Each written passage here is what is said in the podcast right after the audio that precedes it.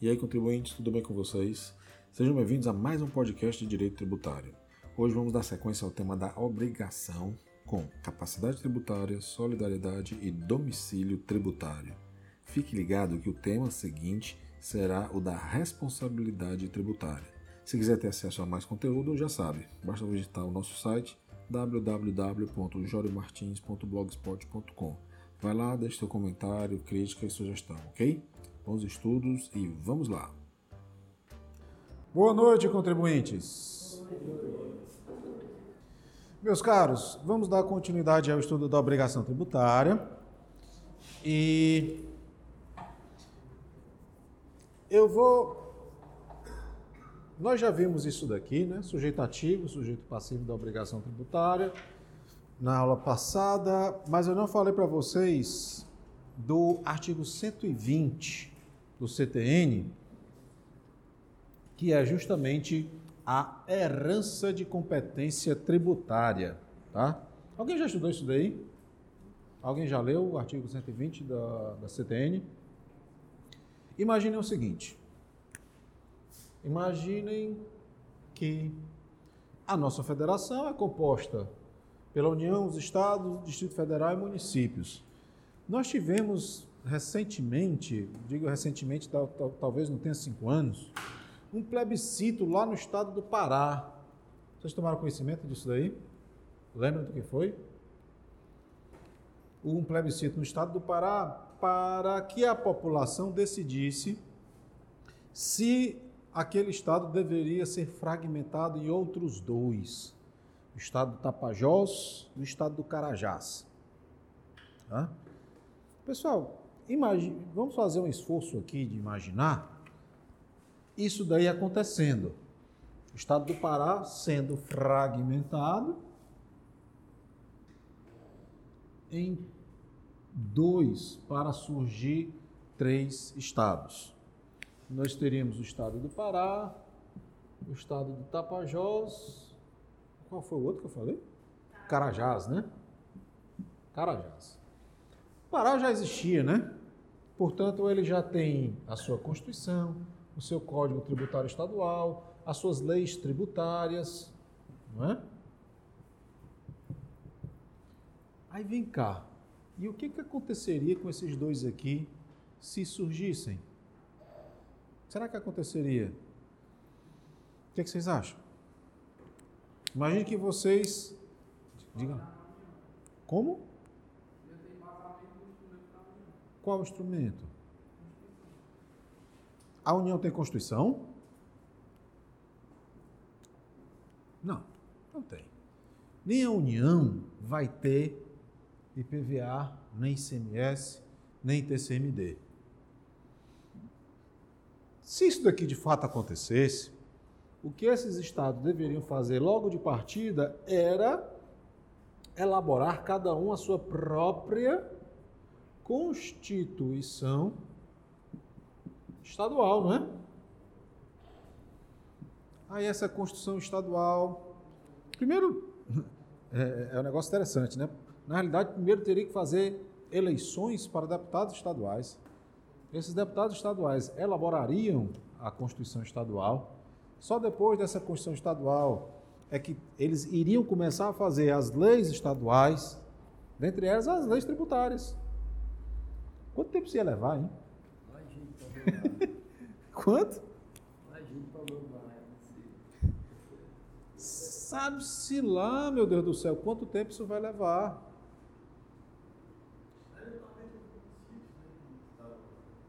A mesma coisa em relação aos municípios. Né?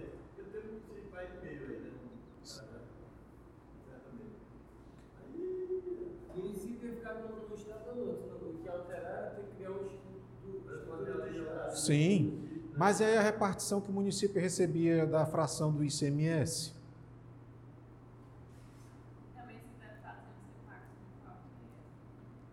Também? E aí vem cá, esse tempo todinho ficar sem arrecadar nada? Será, hein? Alguém tem um CTN aí no 120 que possa ler para nós? É, salvo disposição de lei contrária, a pessoa jurídica de direito público que se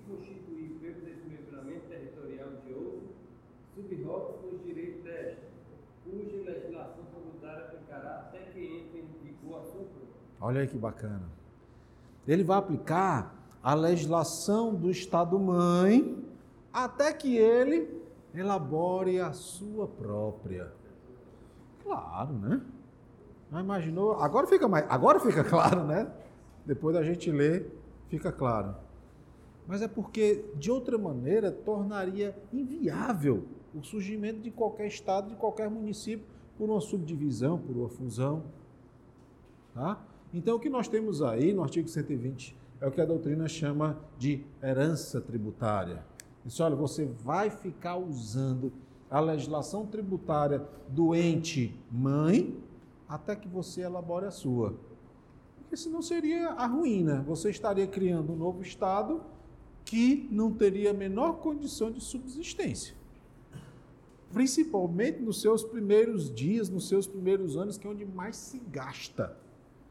Ora, por que é onde mais se gasta? Eu vou precisar de um prédio para abrigar o, o governo. Eu vou precisar de um prédio para abrigar o legislativo. Eu vou precisar de um prédio para abrigar o judiciário. Tá bom. E os servidores públicos, quem são? É, vamos ter que fazer concurso, né? É, vai ter que fazer concurso. Enfim, vai ter que adotar todas as medidas necessárias para surgir efetivamente aquele novo Estado. Então, o que nós temos aqui é justamente o que a doutrina denomina de herança de competência tributária, na qual o novo ente ele vai fazer uso da legislação do, do ente que foi mãe, do Estado mãe, do município mãe, enquanto não conclui, não elabora a sua, certo? O tema do contribuinte do responsável, previsto lá no artigo 121, nós já vimos, podemos avançar um pouco mais, né? Aqui uma, um fluxograma para ficar mais fácil, um atendimento posterior de vocês. E aqui temos um outro dispositivo, pessoal, que são as convenções dos particulares em relação à responsabilidade pelo pagamento, tá? Se alguém aqui é locador ou locatário, deve ter observado que geralmente, locador locatário de imóveis, deve ter observado que geralmente vem uma cláusula parecida com essa daqui que eu vou ler para vocês. Ó. Além do aluguel, são encargos do locatário o imposto predial, o IPTU, energia, saneamento, esgoto, blá blá blá, que deverão ser pagos e os comprovantes entregues ao locador. Vejam só, nós temos o que? Um instrumento particular no qual está transferindo para um, uma outra pessoa, no caso aqui um locatário, a responsabilidade pelo pagamento do IPTU.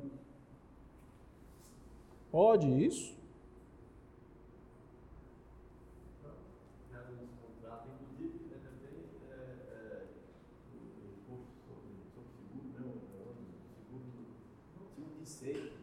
Tem um seguro previsto na lei de locação, né?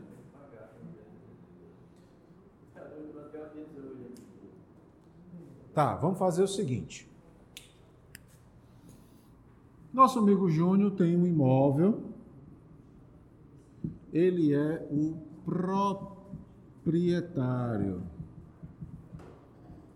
Proprietário Júnior. E nós temos o locatário, o Jório, que celebraram um contrato de aluguel desse imóvel.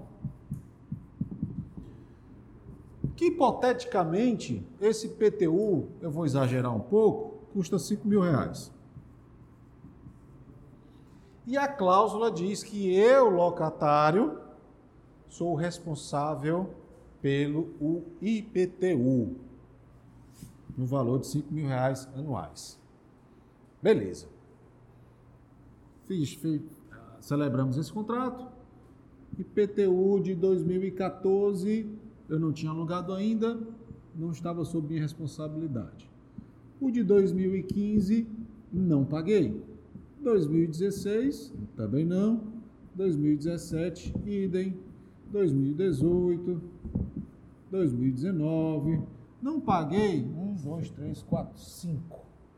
nenhum desses cinco anos de fato gerador do IPTU. Tá? Aí um belo dia o Júnior chega para mim, Jora, cadê os comprovantes de IPTU? Rapaz, não paguei não, ó. Ele diz, ah, não, pois espera aí. Aí o Júnior vai lá na Secretaria de Finanças do município, ele diz, ó, estou trazendo aqui para vocês o meu contrato de locação com o Jório, para que vocês cobrem dele aqui o IPTU, beleza? O cara vai pegar o contrato, olhar assim. Tá bom, mas ó, o que acontece é que você é o proprietário. Não, mas eu tenho um contrato com ele, está aqui assinado, firmado no cartório dos testemunhas. Isso daqui não vale não?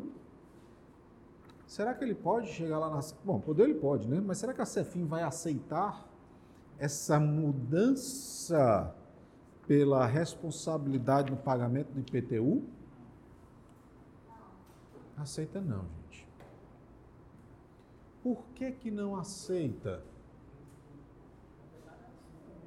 Hum?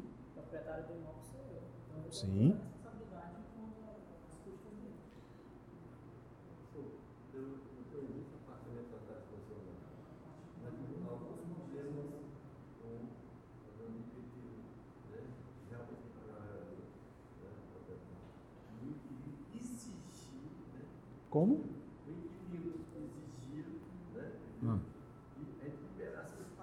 eu. Então, eu Sim. Como? Ah. Hum. Eu perguntei, até pela imobiliária que aluga meu apartamento, dizer que logo não passa. Quando eu fui lá, ligaram para mim e disseram, olha, vamos passar, tirar o IPTU dele está exigindo. Né? Então eu quero que você pague ele vai pagar alguma coisa, eu não sei o que é. Não faço a menor ideia. Aconteceu isso. Depois eu vejo. É tanto, professor, que tem IPTU que o locatário ele paga até parceladamente, no caso aqui, se fosse. Sim, sim. Vamos lá. Essa relação aqui é uma relação contratual. Sim ou não?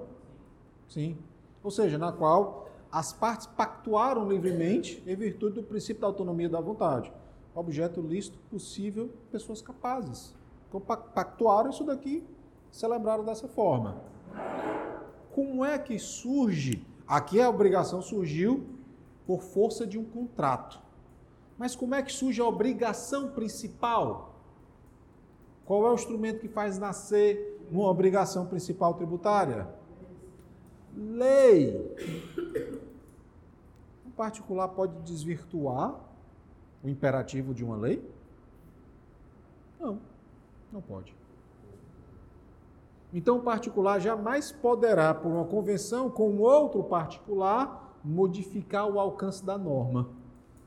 Porque quem trouxe a obrigação tributária, e é uma obrigação principal, uma obrigação de pagar, quem define o sujeito passivo é a lei. Não é um contrato, não é uma convenção em particular. Senão ia ser muito bom. O tanto de contrato, de convenção que existiria aí para botar sujeito, um outro sujeito passivo como responsável. Não, vai lá atrás do fulano, eu sei lá sei onde é que ele está, escafedeu-se. Pois é, azar o seu. Não, azar o meu não. Você é o sujeito passivo da obrigação. O contribuinte aqui é você. Se eu, sujeito ativo, quisesse que uma outra pessoa fosse para o seu lugar, eu assim o teria feito. Faria uma substituição tributária, como nós vimos na aula passada, a questão do responsável. Tá? Diga lá, doutora.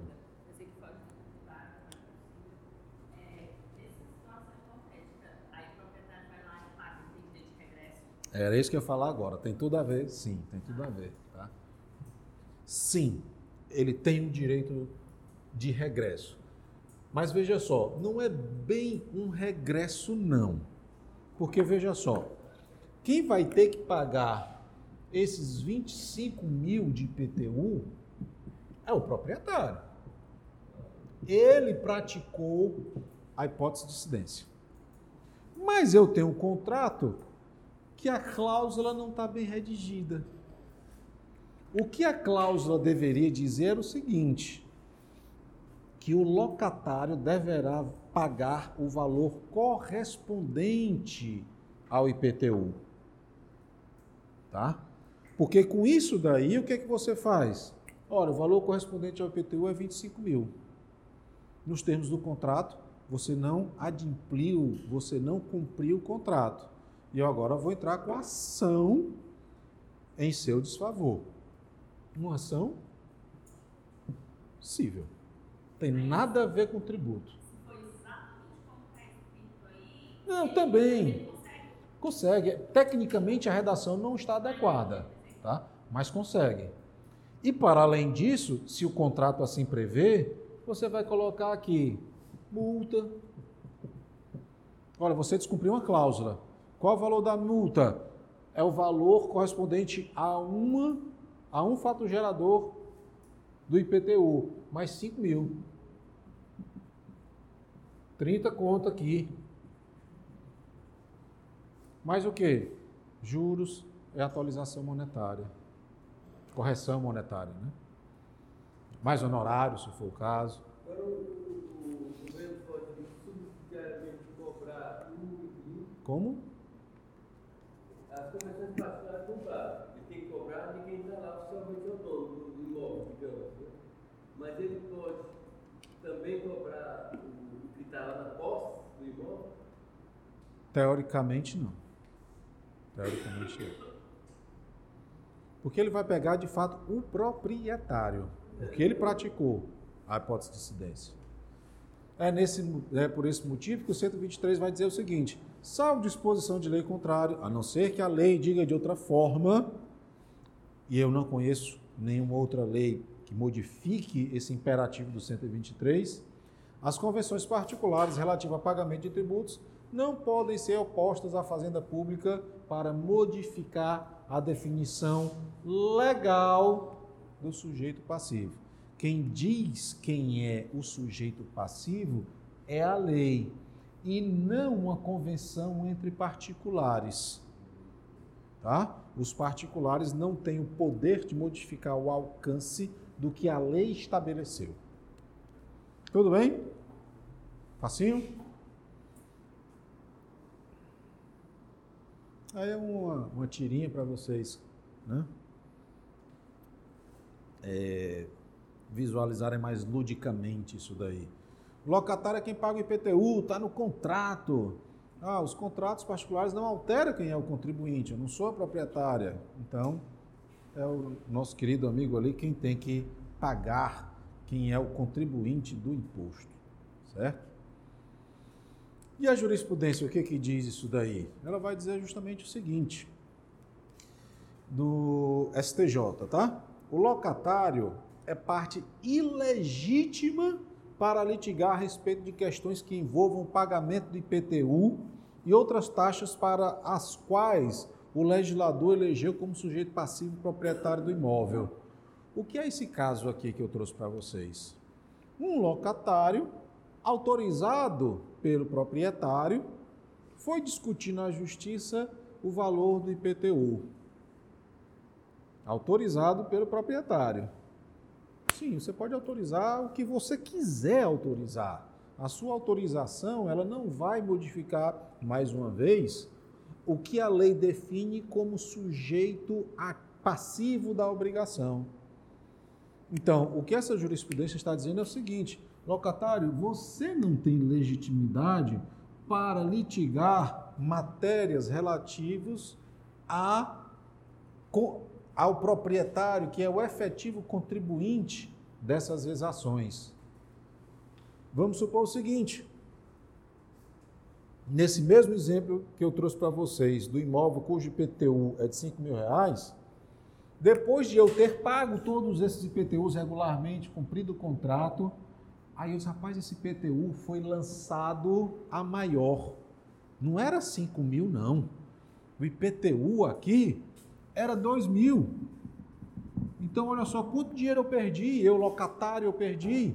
Eu perdi 3, 6, 9, 12, 15 mil reais. Ah, vou atrás desse dinheiro, 15 conto, tá maluco? Chego pro Júnior e disse, rapaz, Júnior, como é que a gente faz? Rapaz, tá com o pau, entra na, entra na justiça aí, que tu conseguir é teu. Esse dinheiro não veio pro meu bolso mesmo? Tá, beleza, posso? Pode. Aí eu vou, entro na justiça. Ei, município, devolve aí os 15 contos. Aí o município, quem é tu, doidinho? Sai daqui. Você não é o proprietário. Não, mas ó, no contrato aqui, o responsável pelo pagamento aqui sou eu. Sim, você não praticou o fato gerador. Quem praticou foi o proprietário. O que você tem ali é uma relação comercial, uma relação contratual. Eu posso até devolver, mas não vai ser para você, não. Vai ser para o proprietário. Mesmo porque se eu devolver para você e não para ele, ele vai me cobrar. Ele vai pedir para mim e eu vou ter que pagar de novo? Negativo. Eu pago para o contribuinte. Você não é o contribuinte. Pagou? Beleza, ótimo, muito obrigado por ter pago. Mas o verdadeiro contribuinte é o proprietário. Tudo bem?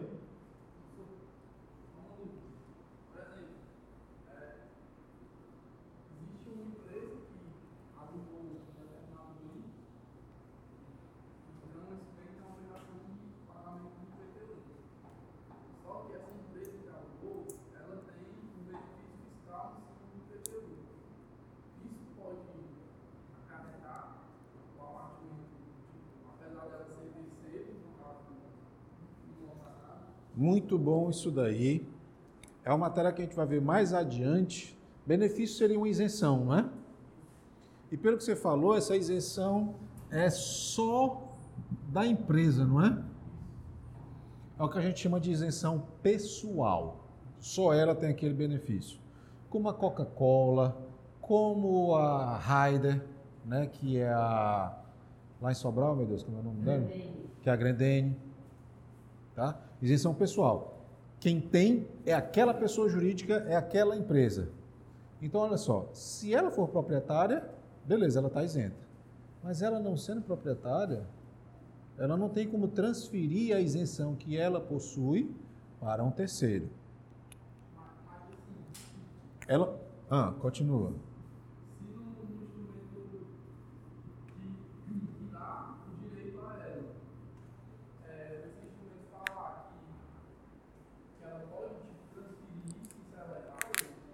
Olha, se na lei existe, é legal. Eu não conheço essa modalidade, não. Nunca vi isso. Pode ser que exista, eu, eu, eu não, não, não conheço. Mas vamos supor o seguinte: vamos supor que eu sou dono da, dessa empresa. E a minha empresa Y, ela está situada nesse imóvel que ela é proprietária. Aí o que foi que aconteceu? Rapaz, vento em polpa, tá massa. Eu vou precisar de mais espaço. Eu vou alugar esse galpão aqui para aumentar a minha fábrica, a minha empresa, a minha indústria. Isso daqui que eu aluguei, eu vou ter que pagar o IPTU. Porque a isenção foi dada a mim, enquanto proprietário disso daqui. A lei, a gente vai ver, eu tenho um exemplo sobre isso quando a gente for falar de isenção, ela fala precisamente, quando ela é pessoal, qual é o imóvel que está sendo objeto do benefício. Então, daí eu achar eh, não convencional, eu não conheço essa transferência. Ah, onde você estiver que você alugar, você vai ter o benefício da isenção. Ah, acho isso pouco provável. Pode ser que exista, mas eu acho pouco provável. E ainda assim, se é que existe, teria que ser dentro de um mesmo município. Vamos supor, eu tenho isenção aqui em Maracanaú. Na lei do município de Maracanaú. Aí vamos supor essa lei, olha, para onde você levar a sua fábrica, você vai ter isenção de PTU. Chegou aqui em Fortaleza, instalou a fábrica? Não, não, não. Certo?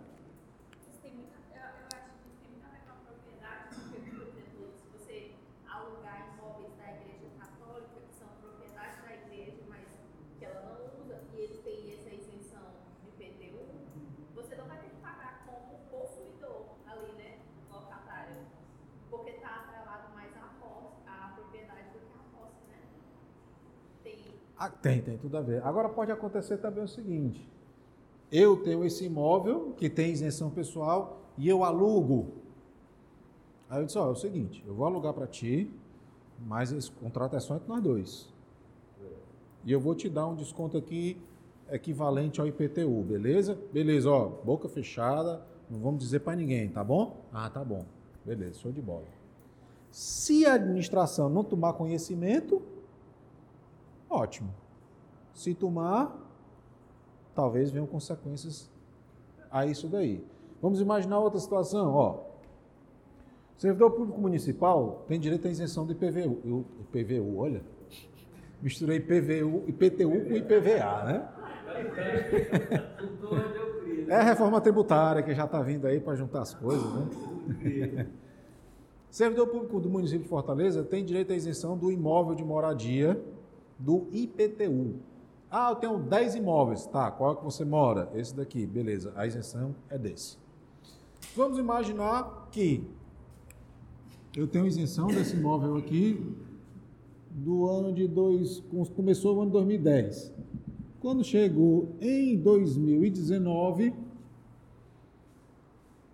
eu saí dos quadros do serviço público. Mas o município continuou com a isenção. Essa isenção é legal? Não. Ah, foi o município que errou. Sim, ele errou. Mas você tem a obrigação acessória, você tem a obrigação acessória de comunicar hum, que é contribuinte do IPTU e que não tem mais o benefício da isenção. O fato do município ter errado aqui, de não ter me cobrado, não me dá o direito adquirido de não ser cobrado. Isso foi um equívoco. Então, eu não posso me aproveitar da minha própria torpeza. Solidariedade tributária. Pessoal, qual a diferença? Oi? Posso.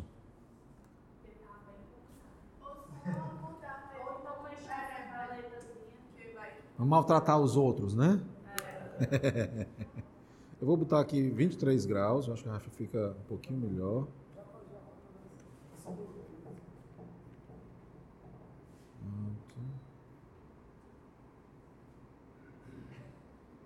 Ele não sobe muito não, ó. Mas já alterou. Agora, agora tá mesmo no cucuruto aí, né? Isso é bom para vocês que usam sandália. O primeiro lugar que gela é os pés, né? É, aí parece que gela logo o corpo todo mundo deles. Não, faz A gente liga esse ligar aquele. A gente alterna, né? Não tá não. Vamos fazer assim, desliga um pouquinho agora esse daqui, aí liga aquele outro, para alternar os maus tratos. Você vê, né? Se fosse no calor, a gente tava achando ruim. Agora tá no friozinho, tá achando ruim também. Olha, vocês não sabem o bullying que eu sofro na sala dos professores por ter essa sala. É muito, é muito. Vocês precisam ser solidários comigo, né, para manter essa sala aqui. Antigamente, quando essa sala não tinha ar-condicionado, eu acho que não dava perfeitamente de conta aqui. É essa e aquela outra, né, que tem ar-condicionado. Se tivessem colocado um em cada, nós teríamos mais duas salas refrigeradas, né? Aí, quando não tinha ar-condicionado e tinha sala disponível lá no bloco Z, eu reservava a sala lá para a gente ter aula lá. Porque é muito melhor, né? Muito mais conforto, a gente consegue se concentrar muito mais. Dá do horário da quantidade de pessoas que tem dentro da sala. Agora, como está de noite, tem pouca gente, não dá para choveu, né? É. Mas assim, meio dia, com a sala cheia, aí É, talvez, talvez. Mas à noite, ainda que, por exemplo, dia de prova, que é o dia que vem todo mundo, né?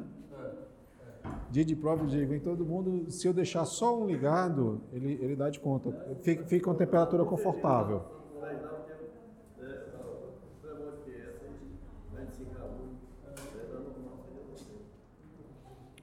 Vamos lá, vamos lá. Solidariedade. Pessoal, qual a diferença da solidariedade para subsidiariedade, hein? Cuidado para não dar uma trava na língua. Como? É o de reserva. Qual? É o tipo avalista, né? Solidariedade. Como assim? Me explica melhor isso daí. Se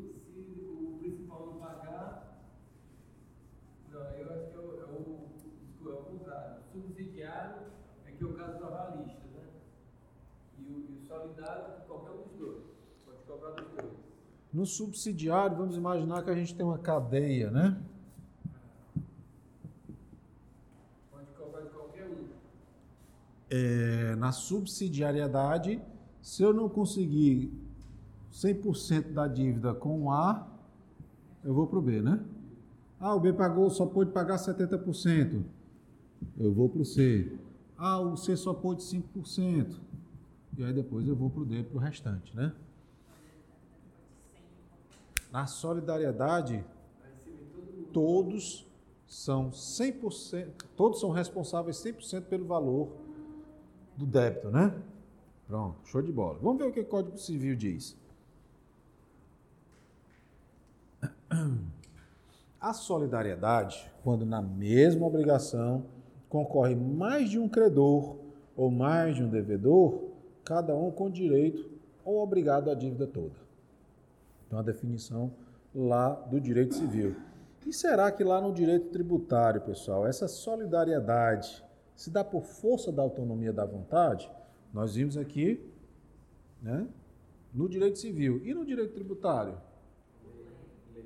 Por lei, pronto. Acho que a partir de hoje vocês não esquecem mais essa história de lei, né? Eu não tenho mais vontade no direito tributário. É a lei que vai dizer de todos esses efeitos, de todas essas consequências. Se é a lei quem diz quem é o sujeito ativo, então ela vai dizer também quem está aí de braços dados solidariamente com a obrigação. Então nós vamos ter uma obrigação de fato, tá? E uma obrigação de direito. Lembrando para não confundir a solidariedade com a subsidiariedade da maneira como nós vimos aqui anteriormente. Olha aqui o seguinte, vamos imaginar a questão do IPTU. Esse é o exemplo clássico que a gente vai ver nos livros de solidariedade tributária. Apesar de eu não particularmente, eu não ver isso daí com, com muita frequência. E aliás, eu acho que o fisco, ele não, não, não se preocupa muito com isso daqui não. A não ser quando há, para um cadastro em relação a determinado fato gerador, eu coloco mais de uma pessoa, seja pessoa natural ou pessoa jurídica, né, de acordo com o CPF ou CNPJ, como praticantes daquele fato gerador de uma obrigação tributária. Imagina o seguinte: Imagine que quatro pessoas são proprietárias de um imóvel na proporção indicada nesse gráfico aqui. Então eu tenho um proprietário A com 5%, o proprietário B com 15%, o C com 35% e o D com 45%. Ah, mas como é que pode? Quatro donos com frações distintas? É. Vamos imaginar que o nosso amigo ali tem uma escola comprou um prédio para construir a escola com quatro sócios. Esses sócios, eles compraram o prédio de acordo com essas cotas aqui. Aí, será que o município pode exigir do proprietário A, que nesse gráfico aqui é quem tem a menor participação, a integralidade do IPTU? Será que ele pode? O que, que vocês acham?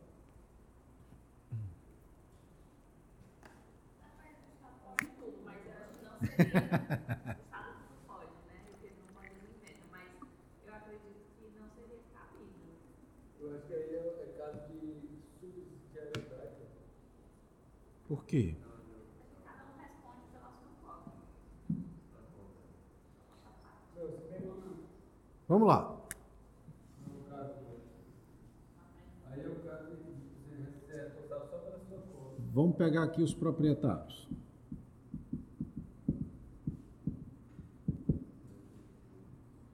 Nós temos o Jório com 5%.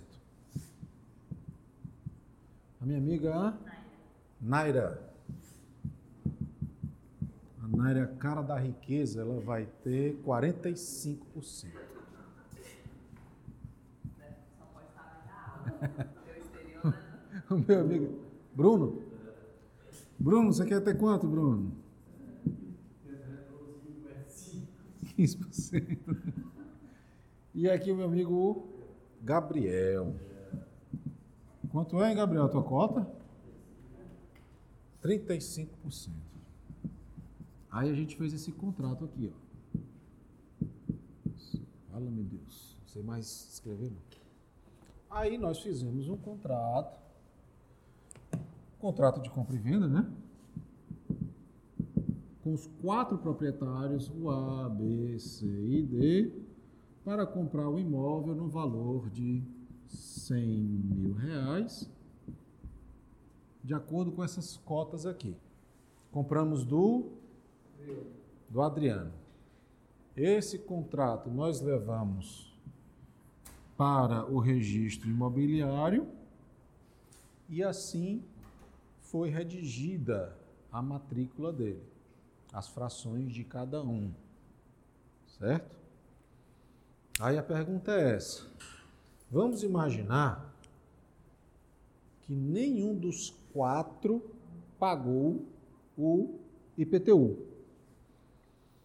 Eu tive o azar do meu nome estar aqui na cabeça e eu recebi a execução fiscal no valor cheio do IPTU. Posso chegar lá, lá na dizer, ei, olha aqui o meu contrato de compra e venda, veja aqui minha participação. Eu só vou pagar 5%. Posso?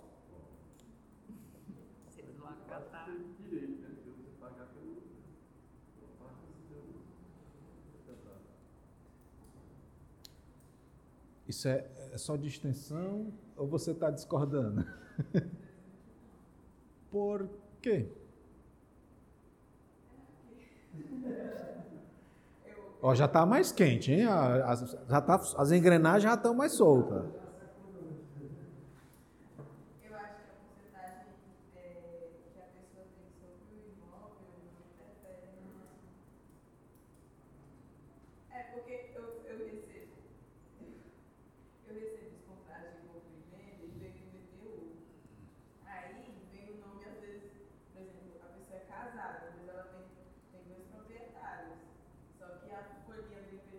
Só vem para um, né?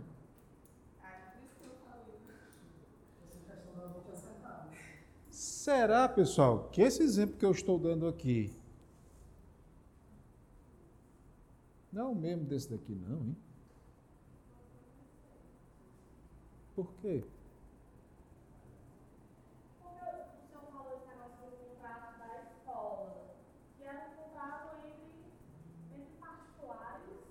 Aqui os particulares, né? Todos esses particulares realizaram o fato gerador. É, mas aí, professor, na hora que você. Não é mais contrato particular, na hora que você pega aquele contrato particular, lava a escritura e registra no cartório, que aquele terreno pertence a 10 pessoas, cada um tem 10%, deixa de ser uma coisa particular para sua coisa pública. Mas o nome dele está na matrícula. Não, todos estão na matrícula com cotas tem 10%. Está lá dizendo, ó, esse imóvel aqui pertence a 10 pessoas. Inclusive, eu tenho um, um imóvel, é o terreno lá que a gente já adquiriu, lá do condomínio, que hum. ficou em nome de 30 pessoas. Até As 30 são 100% responsáveis por 100% do IPTU. O fato de cada uma ter contribuído de maneira fracionada, proporcional ou não, para o fisco, isso é irrelevante. Todas praticaram. O fato de vocês terem fracionado, dividido isso daí em porções desiguais, foi um acerto dos particulares. O que não fraciona a propriedade para o fisco.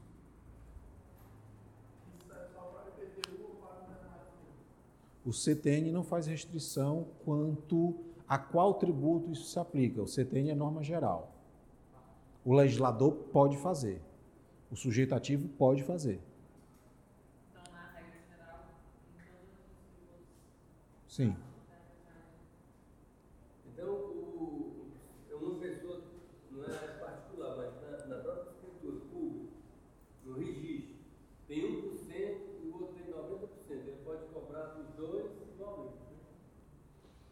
Olha, olha os efeitos da solidariedade.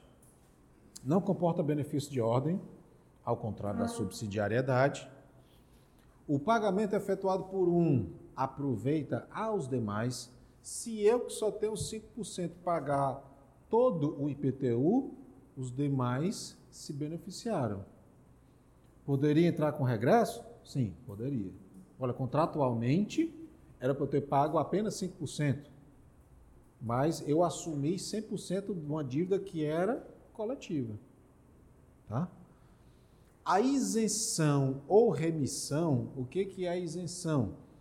É justamente quando alguém pratica a hipótese de incidência tributária, mas não irá sofrer os efeitos do lançamento. Tá? Como o caso que o nosso amigo ali disse, que uma empresa tinha isenção do IPTU de um determinado imóvel. Tá?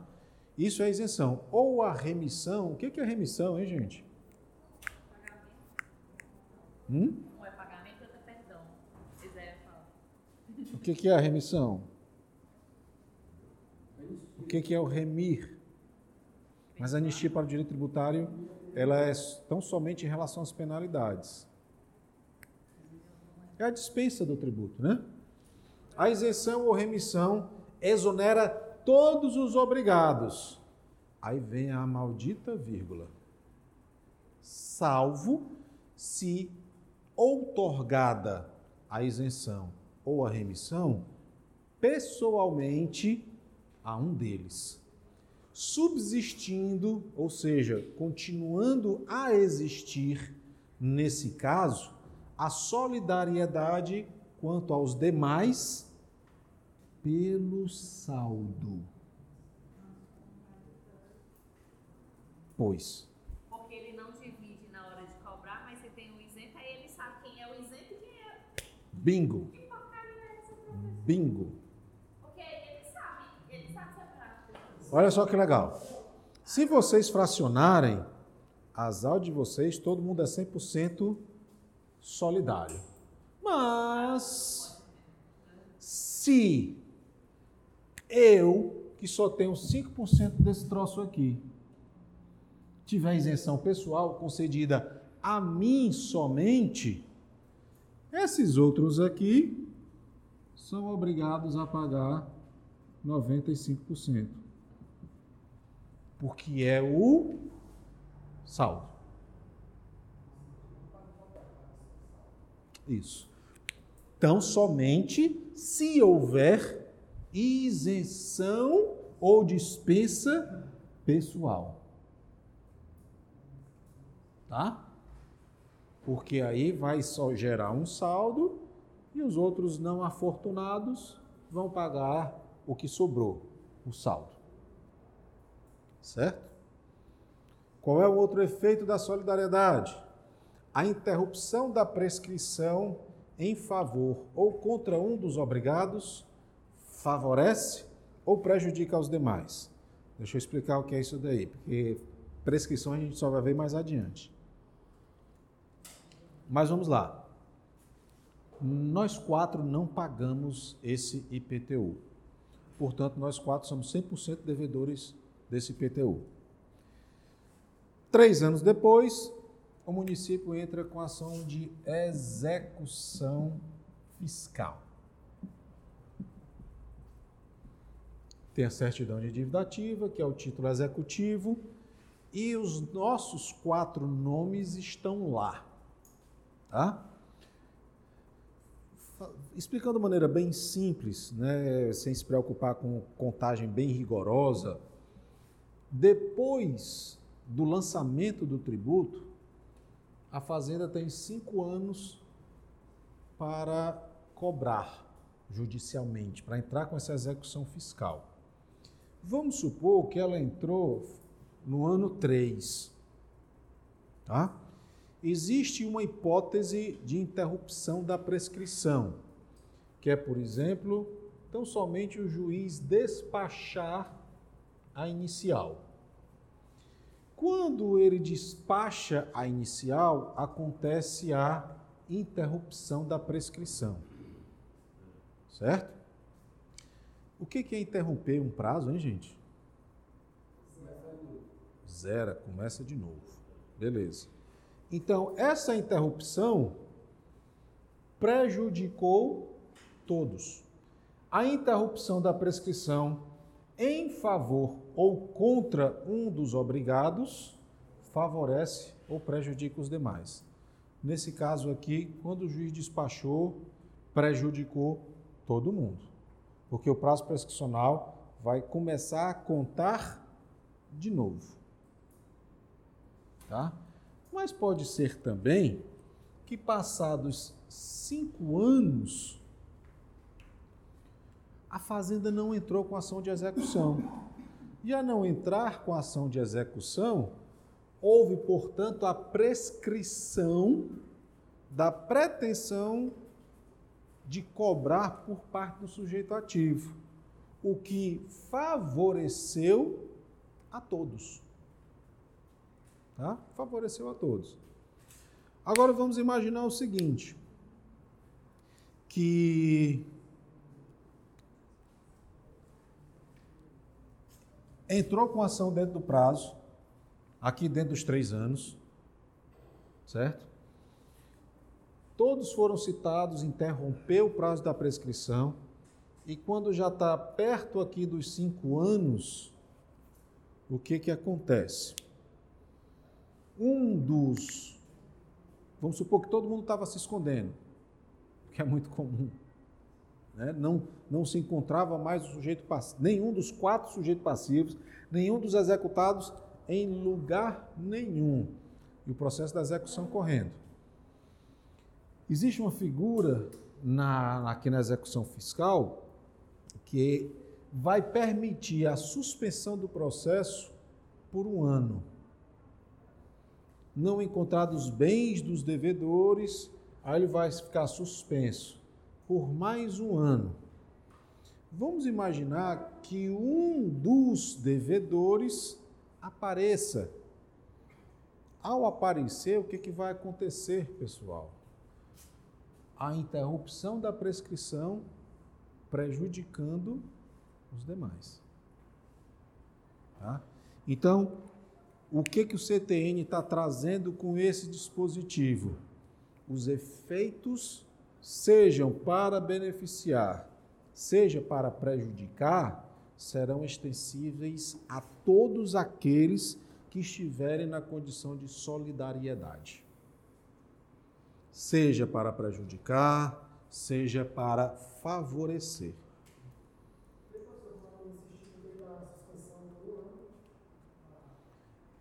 Nós vamos ter a. Deixa eu fugir o nome agora. Prescrição intercorrente. Prescrição intercorrente. São cinco anos, mais um, depois mais cinco. Outros efeitos. Não comporta benefício de ordem, né? questão da solidariedade. O pagamento efetuado por um aproveita aos demais. Ah, já, já vimos, né? Isenção ou remissão, ela, ela exonera a todos, salvo se otorgada pessoalmente, né? e a interrupção da prescrição em favor ou contra favorece ou prejudica os demais. Olha só nessa tirinha aqui. Passados cinco anos, a Fazenda Pública não pode me cobrar. Prescreveu, está aqui comemorando, né? Opa, beleza, me livrei. E aí o sujeito vai e pergunta: vem cá, e aquele, e aquele imposto que você pagou a mais, te devolveram? Aí ele disse: perdi o prazo para pedir a devolução. Prescreveu também. Então, é um outro exemplo de favorecer ou de prejudicar. Você sempre vai ter um, um tempo, um prazo para exercer um direito. Se não exercer, você poderá ser prejudicado por conta disso. Capacidade tributária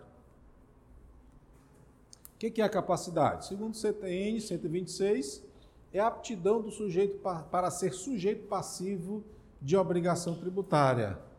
E ó, é irrelevante o que o direito civil fala a respeito da capacidade.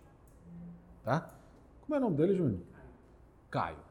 Caio é o filho do Júnior. Aí o Júnior, rapaz, o Caio tem o quê? Três anos? Três e sete. Três e sete anos? Ah. Tem três anos.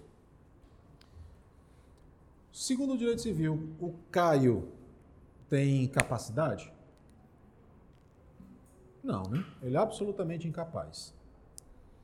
O Caio pode celebrar contratos? Não, não pode.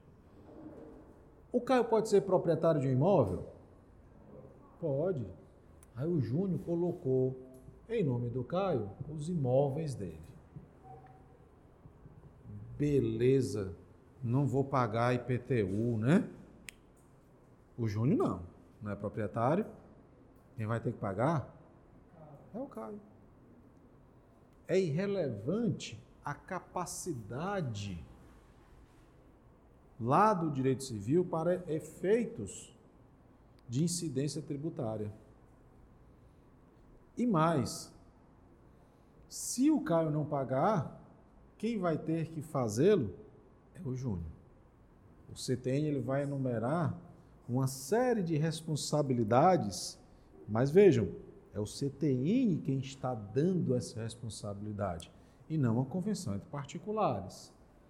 Daí porque a capacidade civil é irrelevante para efeitos tributários. Então vejam, independe a capacidade tributária da capacidade civil das pessoas naturais. que mais? De achar-se a pessoa natural sujeita a medidas que importam privação ou limitação do exercício de atividades civis, comerciais ou profissionais, ou da administração direta de seus bens ou negócios, como por exemplo o exercício legal da profissão. Como assim? Foi suspenso pela OAB.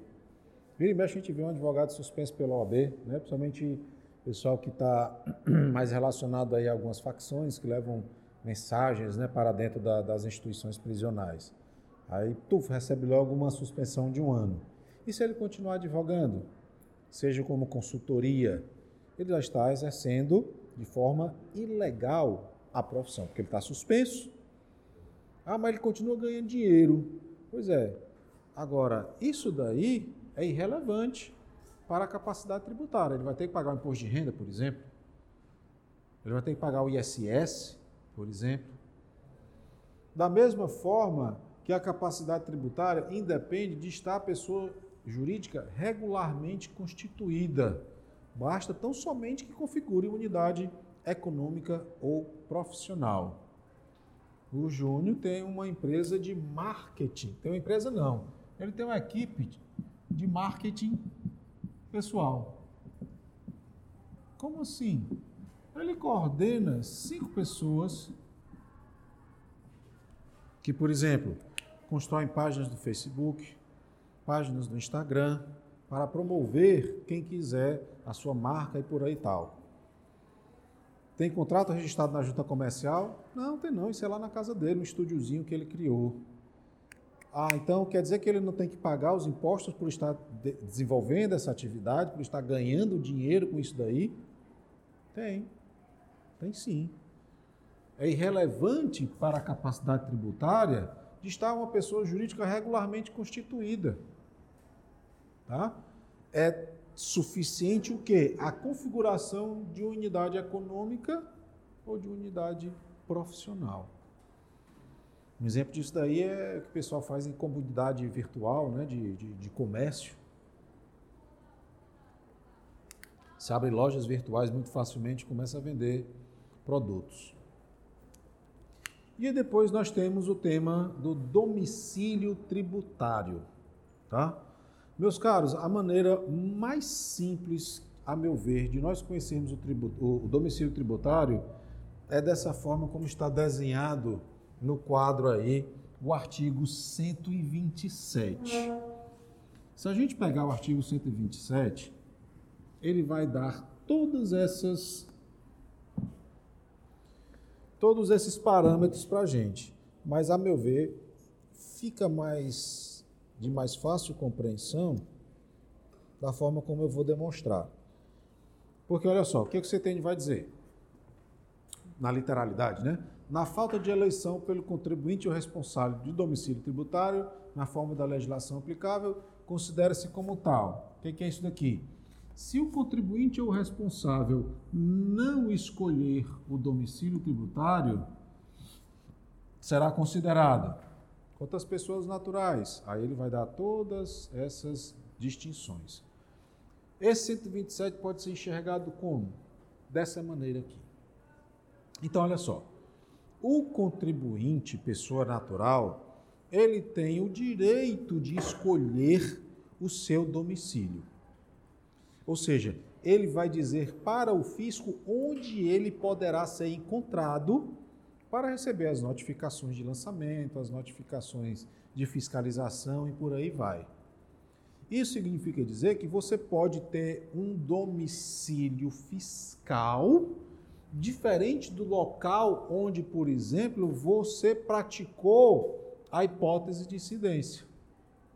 Eu posso ter um imóvel no município de Recife, mas o meu domicílio fiscal ser aqui em Fortaleza, na rua tal, número tal, bairro X.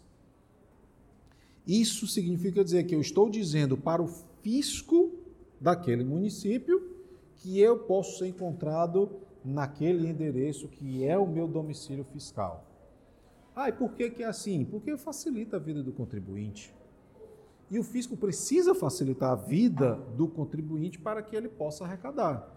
Quanto mais ele dificulta, pior será para a arrecadação. Já imaginou se eu tivesse vários imóveis espalhados pelo Brasil inteiro? Eu ia só ia ser notificado naquele local? Não, para facilitar, eu chego ao fisco de diversos sujeitos ativos. Esse é o meu domicílio tributário. Eu posso escolher o meu domicílio tributário. Então vejam, o sujeito ativo escolheu o seu domicílio? Sim, ele escolheu. Tá, então vamos agora ver o que, que vai acontecer. Esse domicílio eleito, ele dificulta ou impossibilita a arrecadação ou fiscalização? Eu tenho um imóvel em Fortaleza, outro em Recife, outro em Natal e tenho outro em Manaus. Tá?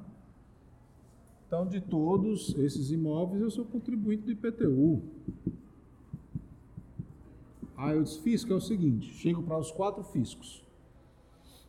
O meu domicílio será Avenida Santos Dumont, Santos Dumont, número 300. É fácil de encontrar isso daqui em Fortaleza? É fácil.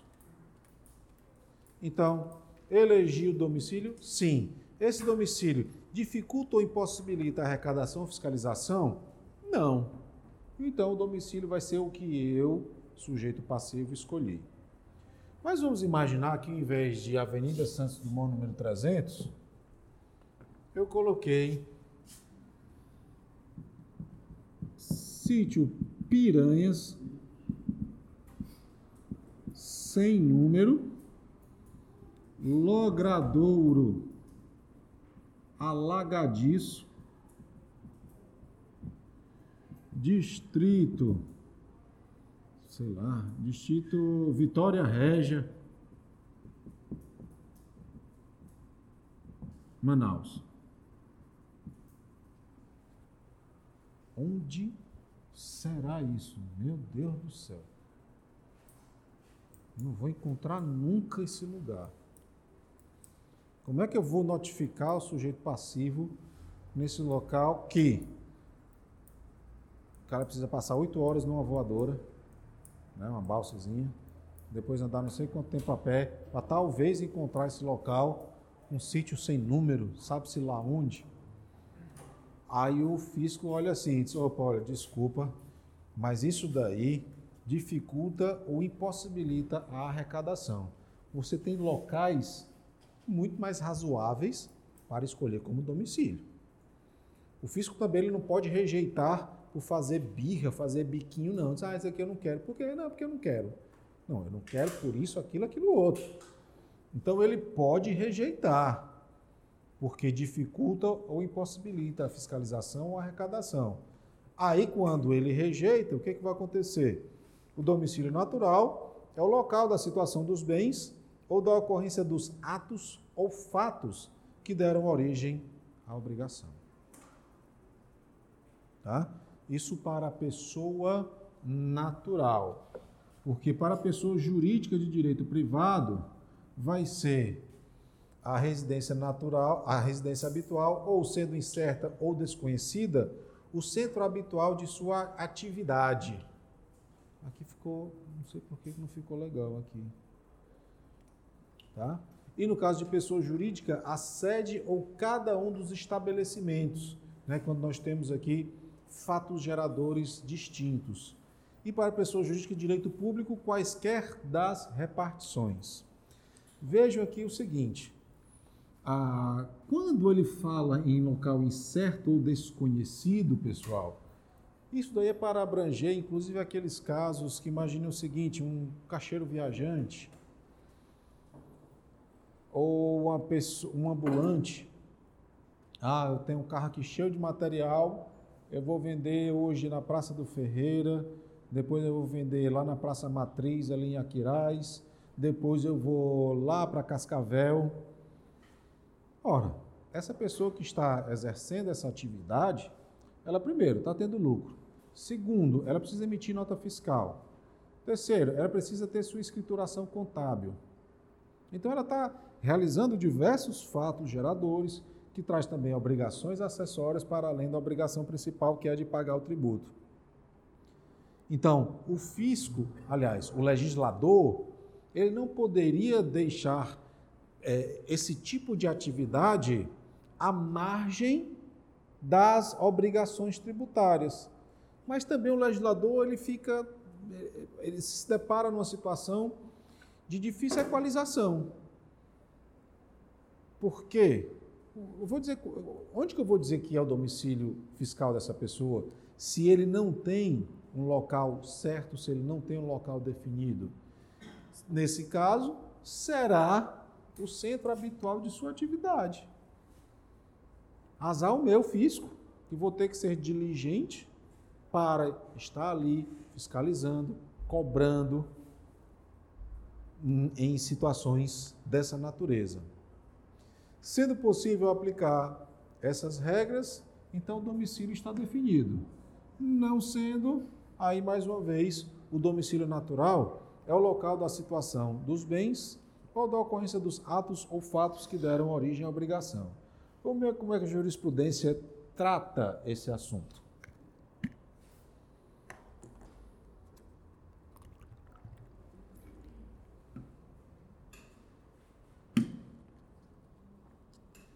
Olha só.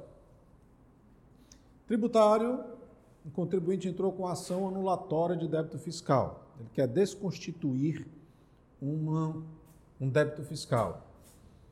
O que foi que aconteceu? Um preenchimento incompleto da declaração de rendimentos.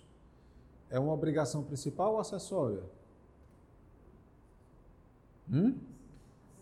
Acessória. O principal é o quê? Pagar. A acessória era o quê?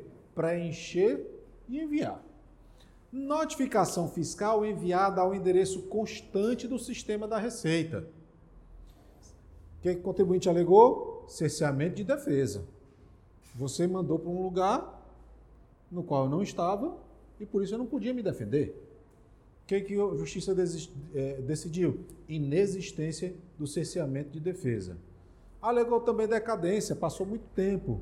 O que, que o fisco disse? O que, que o juiz disse? Não aconteceu, em virtude do lançamento fiscal. Não comprovação de imposto de renda retido na fonte. Foi lavrado um auto de infração e confirmada a sua validade.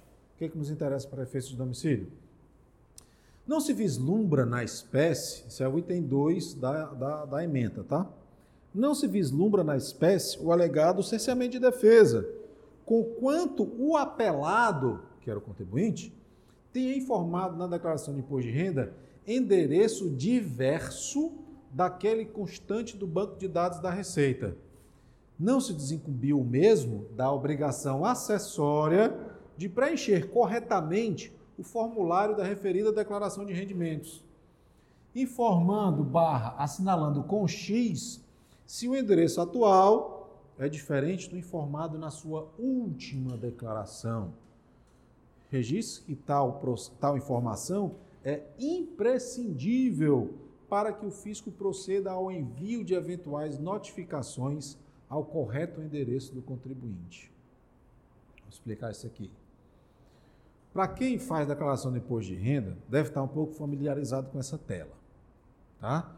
É uma tela do programa no qual vai o contribuinte é identificado, seus dados pessoais, tá? E tem um campo, pessoal, aqui do endereço, no qual, se ele quiser modificar, ele marca um X aqui, houve mudança de endereço? Sim. E aí coloca um novo endereço. Por que, que tem aqui endereço? O contribuinte que não está familiarizado com as normas tributárias, se enxergar aqui domicílios, vala-me Deus, o que é domicílio? Não, bote seu endereço, é onde você vai ser encontrado. Tá? Então, nesse caso aqui, aparentemente, o sujeito colocou o endereço aqui, que era diferente do endereço anterior, mas não marcou com X. Sim, houve mudança de endereço. Ao não fazer isso, o que, que aconteceu? Descumpriu uma obrigação acessória. E confirmou que o endereço era o antigo que eu, Receita, já tinha. Foi o que aconteceu. Eu, Receita, mandei para o endereço que eu tinha uma notificação que você nunca recebeu. Azar o seu. Azar o seu porque você me disse que o endereço era aquele. Porque se você tivesse me informado o endereço B ao invés do A, e eu tivesse mandado para o A, aí o azar era meu. Meu receita. Tá? Então, aqui foi justamente o Poder Judiciário reconhecendo que é o contribuinte quem tem a obrigação de informar para o fisco o seu domicílio tributário. Outra.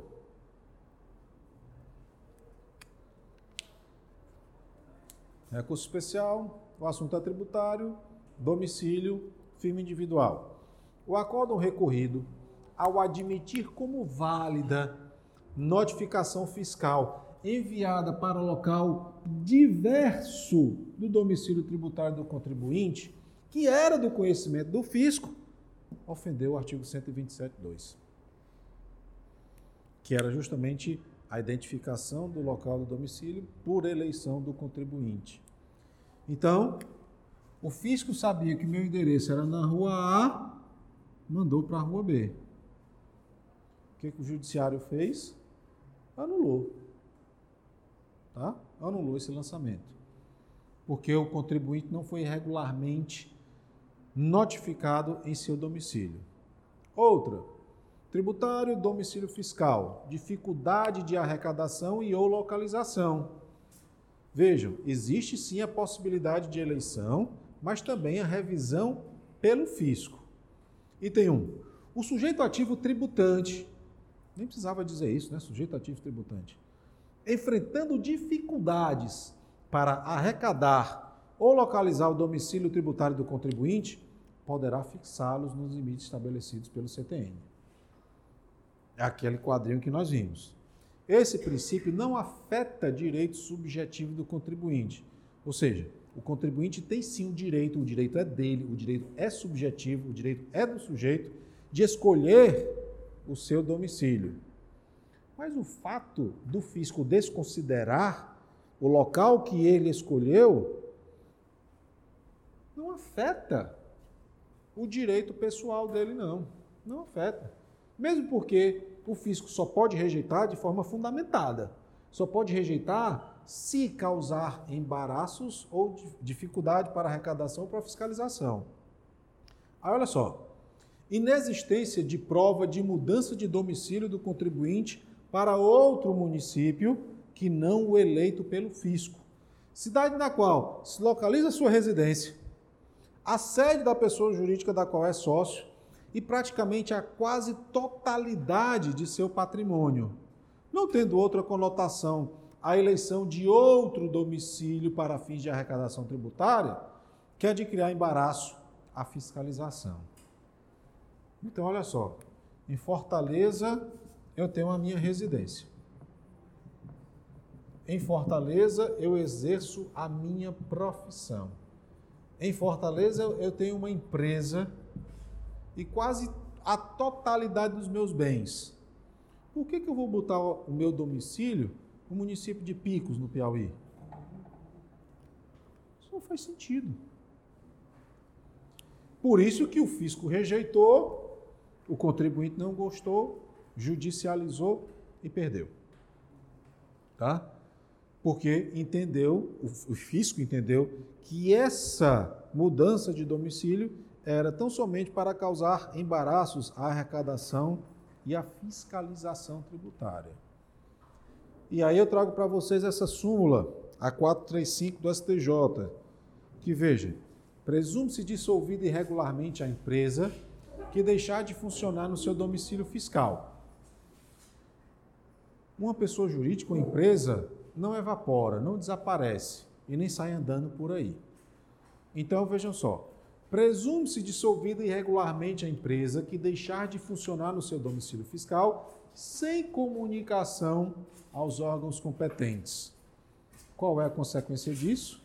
Legitimando o redirecionamento da execução fiscal para o sócio gerente, o sócio administrador, né, o sócio que leva aí a condução das atividades da empresa. Tá? Então, portanto, aí relacionado também com o tema do domicílio. Bom, pessoal, tudo bem até aqui? Podemos encerrar hoje aqui com esse tema? Ótimo. É, quando a empresa tem uma. funciona numa determinada cidade e por uma outra cidade incentivo.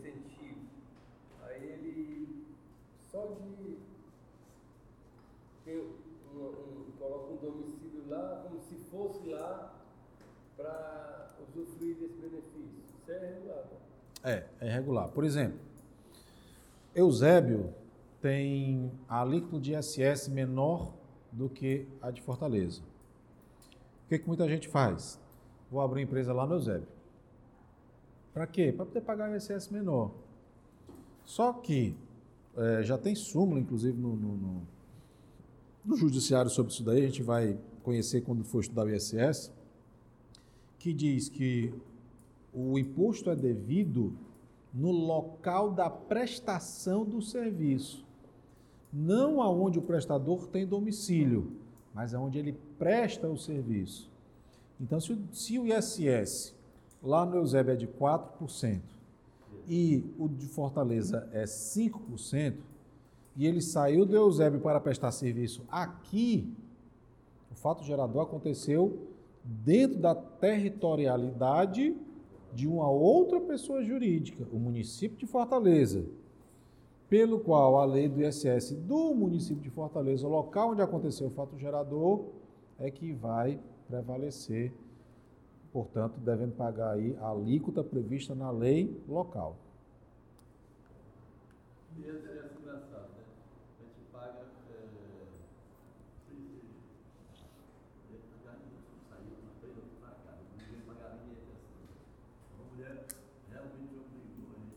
ISS, né?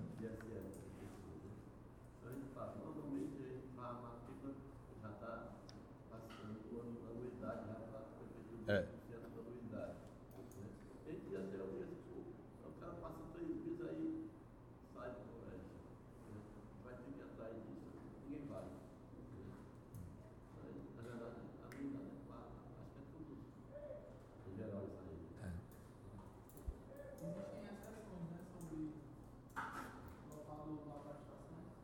Tem, mas aí vamos deixar É pra- é a própria lei complementar né, que, que, que define isso daí.